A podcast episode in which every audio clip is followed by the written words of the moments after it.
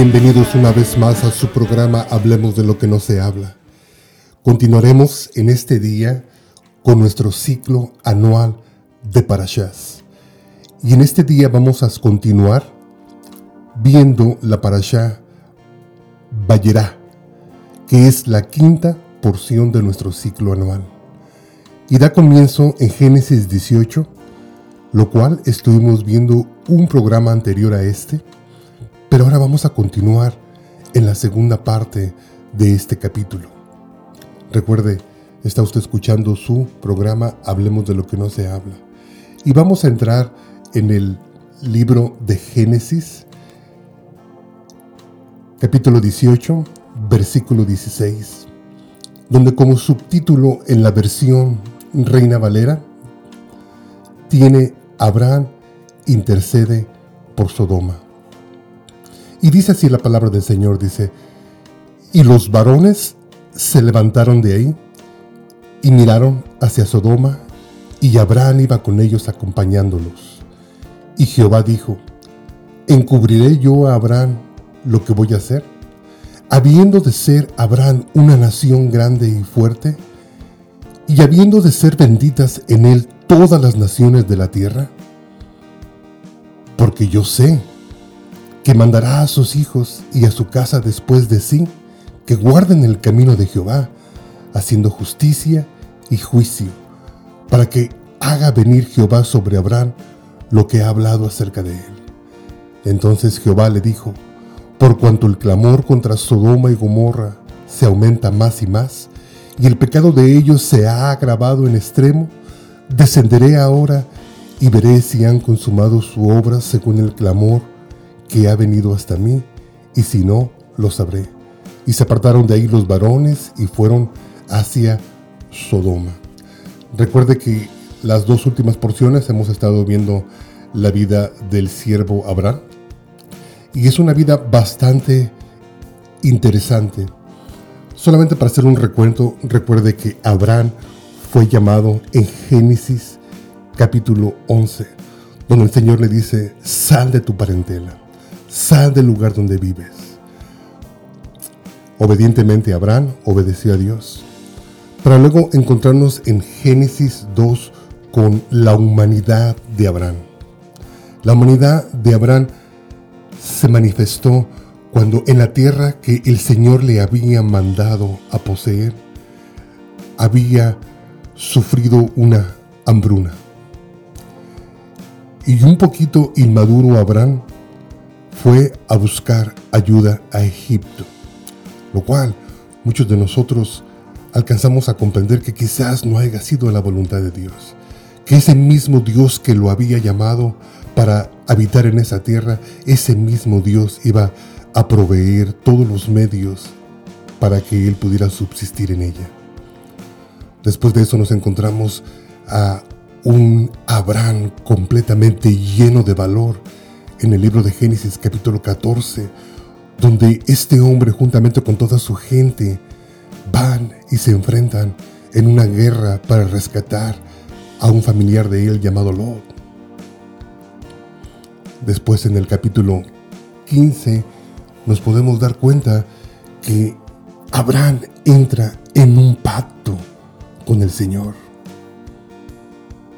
El capítulo 16 ya nos habla que Abraham se comprometió después de haber escuchado las promesas que Dios le había hecho. En el capítulo 17 nos encontramos con que Abraham procedió a obedecer a Dios en lo que demandaba de él y procedió con su circuncisión. Cabe mencionar, antes de continuar, que también en Génesis 14 el Señor recibe la visita de un rey, lo que en la iglesia conocemos con Melechizedek, el rey justo, el rey de paz, y tuvo comunión con él porque partieron el pan y también distribuyeron el vino. Cuando llegamos al capítulo 18 nos podemos dar cuenta que hay una visita divina sobre la casa de Abraham. Abraham inmediatamente lo detecta y tiende para ellos un festín. Cuando sucede esto, el Señor trae una promesa para la casa de Abraham. Y esa promesa es de que iba a tener un hijo. Al estar escuchando, la esposa de Abraham, Sara, cambia totalmente su actitud de fe y se ríe, porque ella ya era grande de edad. Pero cuando el Señor detecta que Sara se estaba portando incrédula, el Señor le dice, Abraham, dice, ¿habrá algo imposible para el Señor? Cuando estas cosas acontecen nos podemos dar cuenta que a la mitad del capítulo de Génesis 18, el siervo Abraham entra en otra aptitud, entra en otra manifestación de lo que él era. Podemos ver al hombre compasivo, podemos ver al hombre misericordioso. Inmediatamente cuando el Señor le dice cuáles eran sus intenciones de esa visita, de ir y traer juicio sobre la tierra de Sodoma y Gomorra, inmediatamente Abraham empieza a interceder por aquella tierra. Empieza a interceder porque él tiene un familiar dentro de aquellas ciudades. Y nos podemos dar cuenta que realmente Abraham tuvo éxito al poder rescatar a sus familiares. Una ilustración que nos da a nosotros luz de cuál debe de ser nuestra posición en nuestros días, donde continuamente tenemos que estar intercediendo por nuestros familiares, para que de esa forma sean rescatados del mundo en el que vivimos, del mundo que parece que absorbe a toda la gente que no conocen del Señor. Debemos de tomar esta aptitud del siervo Abraham de constantemente estar intercediendo por ellos. Cuando el Señor empieza a hablar de lo que pensaba hacer, hay algo mucho, muy importante que yo necesito que usted entienda. Hay algo que el Señor remarca sobre la vida de Abraham. Y dice esto en el versículo Génesis capítulo 18, versículo 17. Y dice, y Jehová dijo, ¿encubriré yo a Abraham lo que voy a hacer? Pero fíjese lo que dice el versículo 18. Génesis 18, 18. Ojalá que usted lo pueda recordar toda esta semana para que usted lo pueda poner en práctica. Y la versión Reina Valera dice de esta forma. Dice, ¿encubriré yo algo a Abraham? Dice, habiendo de ser Abraham una nación grande y fuerte, y habiendo de ser benditas en él todas las naciones de la tierra. Ahí se estaba refiriendo a nuestro Mesías. Versículo 19 dice, porque yo sé que mandará a sus hijos y a su casa después de sí que guarden el camino de Jehová, haciendo justicia y juicio. Una de las razones por la cual el Señor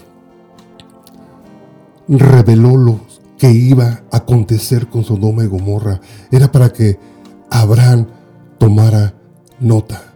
Era para que Abraham entendiera que estaba delante de un Dios justo. Y precisamente, no tan solo para que él entendiera, pero Abraham siendo el líder de aquel clan, aquella tribu, Dios quería que esto fuera transmitido a las generaciones venideras. Que se relatara este hecho para que las generaciones venideras aprendieran a temer al Señor, número uno, y número dos, para que aprendieran a hacer justicia y para hacer juicio. Qué tan importante es para nosotros que nuestros hijos entiendan la palabra del Señor. Pero qué importante es para nosotros que nosotros recordemos a nuestros hijos los juicios y las justicias de nuestro Dios. Voy a citar el libro de Éxodo capítulo 13, del versículo 13 al 15, y dice así la palabra del Señor. Dice, mas todo primogénito de asno redimirás con un cordero. Y si no lo redimieres, quebrarás su cerviz. También redimirás al primogénito de tus hijos. Y cuando mañana te pregunte tu hijo diciendo, ¿qué es esto? Le dirás, Jehová nos sacó con mano fuerte de Egipto. de casa de servidumbre. Algo bien importante que quiero remarcar aquí es una vez más lo que el Señor le dijo a Abraham. No voy a dejar esto en incertidumbre para Abraham. Voy a revelarlo porque es importante que Abraham entienda que tiene que transmitirlo a otras generaciones, para que las generaciones venideras puedan entender la justicia y puedan temer el juicio, para que de esa forma puedan permanecer delante de Dios en santidad y de esa forma el Señor pueda cumplir sus propósitos y sus promesas para con nuestros hijos. Cito Deuteronomio capítulo 6, versículos 7 y 9. Y dice así la palabra del Señor, dice, y las repetirás a tus hijos y hablarás de ellas, estando en tu casa y andando por el camino, y al acostarte y cuando te levantes, y las atarás como una señal en tu mano, y estarán como frontales en tus ojos, y las escribirás en los postes de tu casa y en tus puertas. Voy a volver a repetir el inicio del versículo 7, y las repetirás a tus hijos. Porque realmente en esa porción de Deuteronomio, Éxodo y Génesis nos podemos dar cuenta que las bendiciones que el Señor tiene para nosotros vienen de generación en generación. Y cuando eso sucede en nuestra vida y podemos transmitir lo que nosotros experimentamos con el Señor, la forma en la como el Señor se empieza a revelar a nosotros, podemos entender que el Señor está dispuesto a bendecir a nuestra descendencia.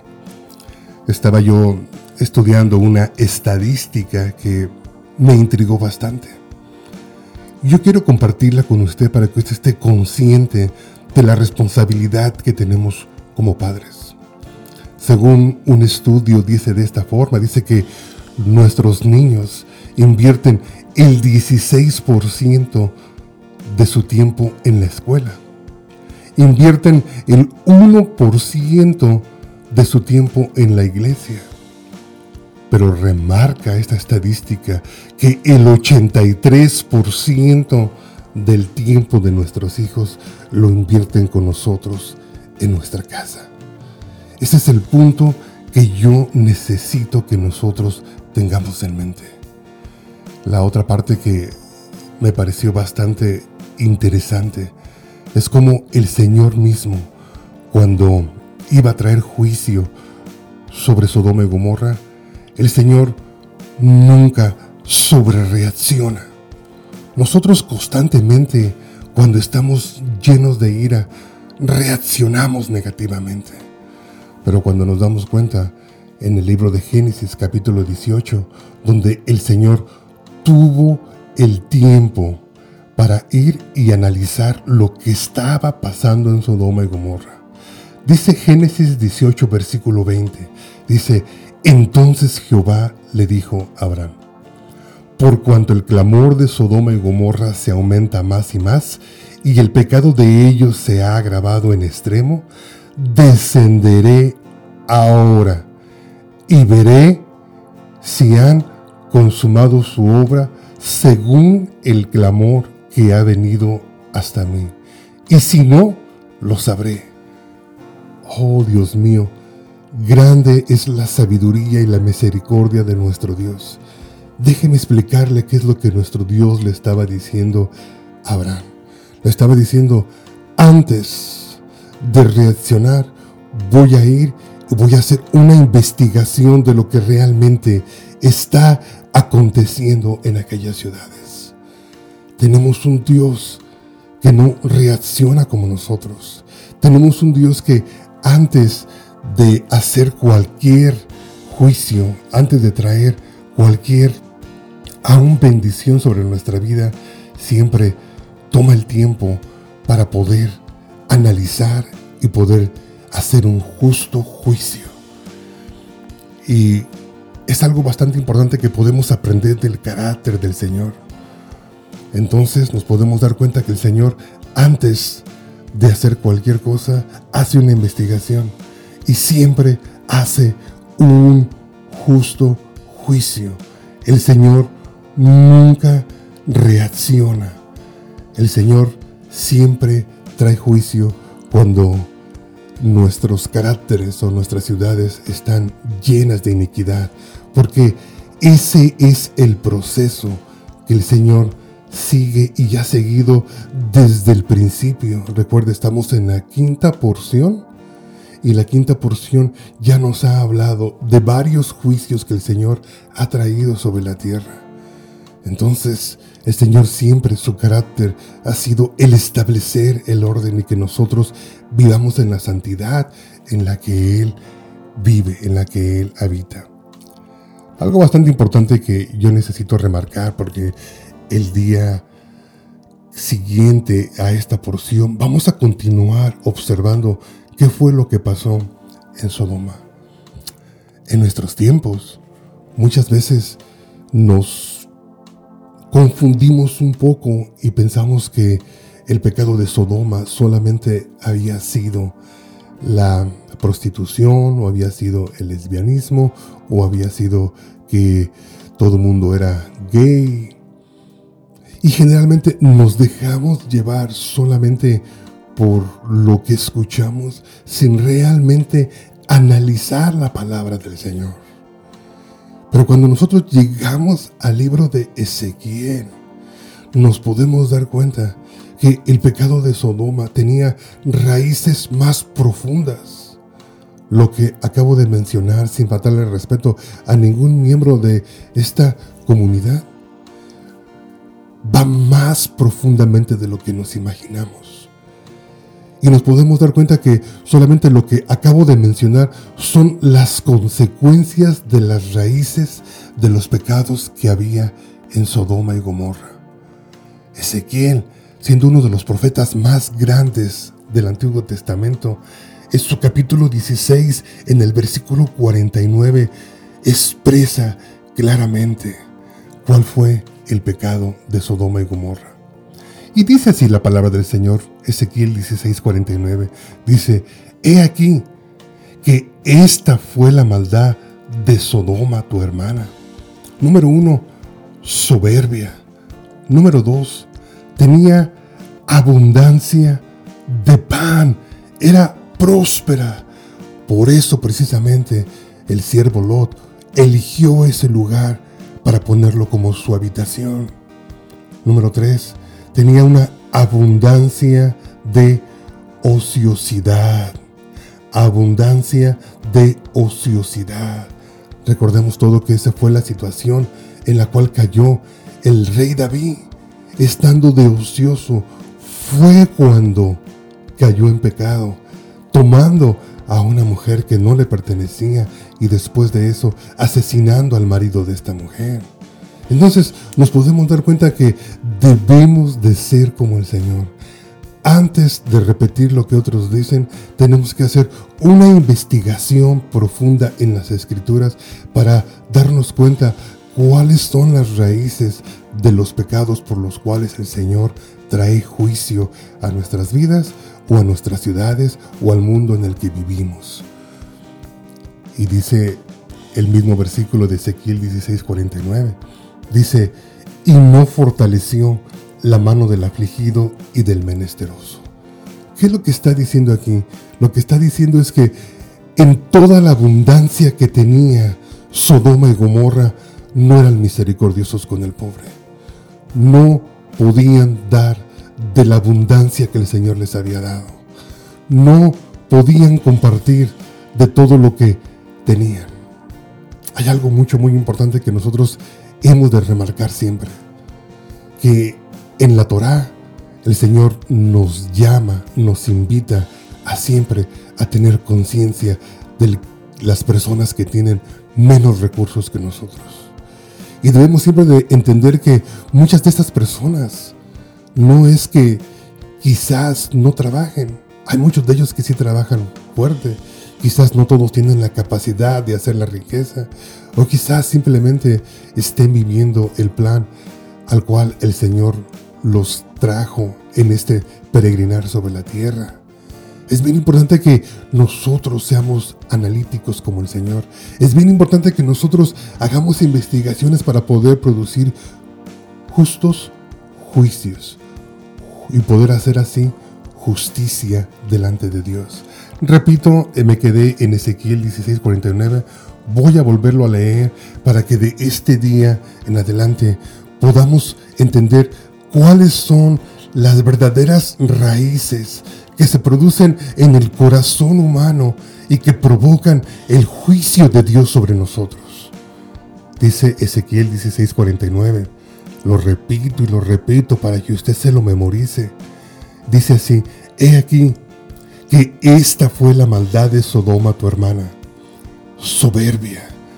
Recordemos que aún la palabra del Señor nos dice que Dios resiste al soberbio, según el libro de Santiago capítulo 4. Lo acabamos de leer un programa antes. Dios resiste al soberbio. Dios detiene al soberbio y da gracia al humilde. Tenían saciedad de pan, tenían abundancia, tenían en sobreabundancia, como nosotros muchas veces tenemos en este país.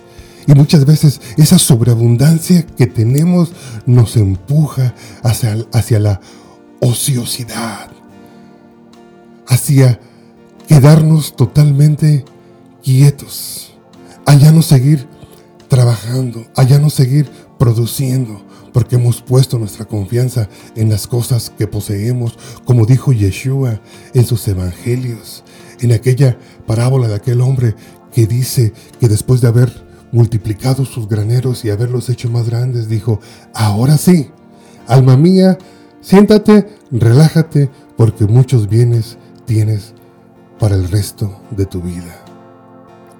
Pero también nos dice la palabra del Señor que toda esa ociedad dio fruto y ese fruto también se convirtió en avaricia. Cerraron su mano y no fortalecieron la mano del afligido, la mano del menesteroso. Bueno, pues tomamos esas cosas en consideración, decimos hermano, gracias por habernos escuchado y que Dios los bendiga y nos vemos el día de mañana con Génesis capítulo 19. Bendiciones. Que el Señor te bendiga, que el Señor te guarde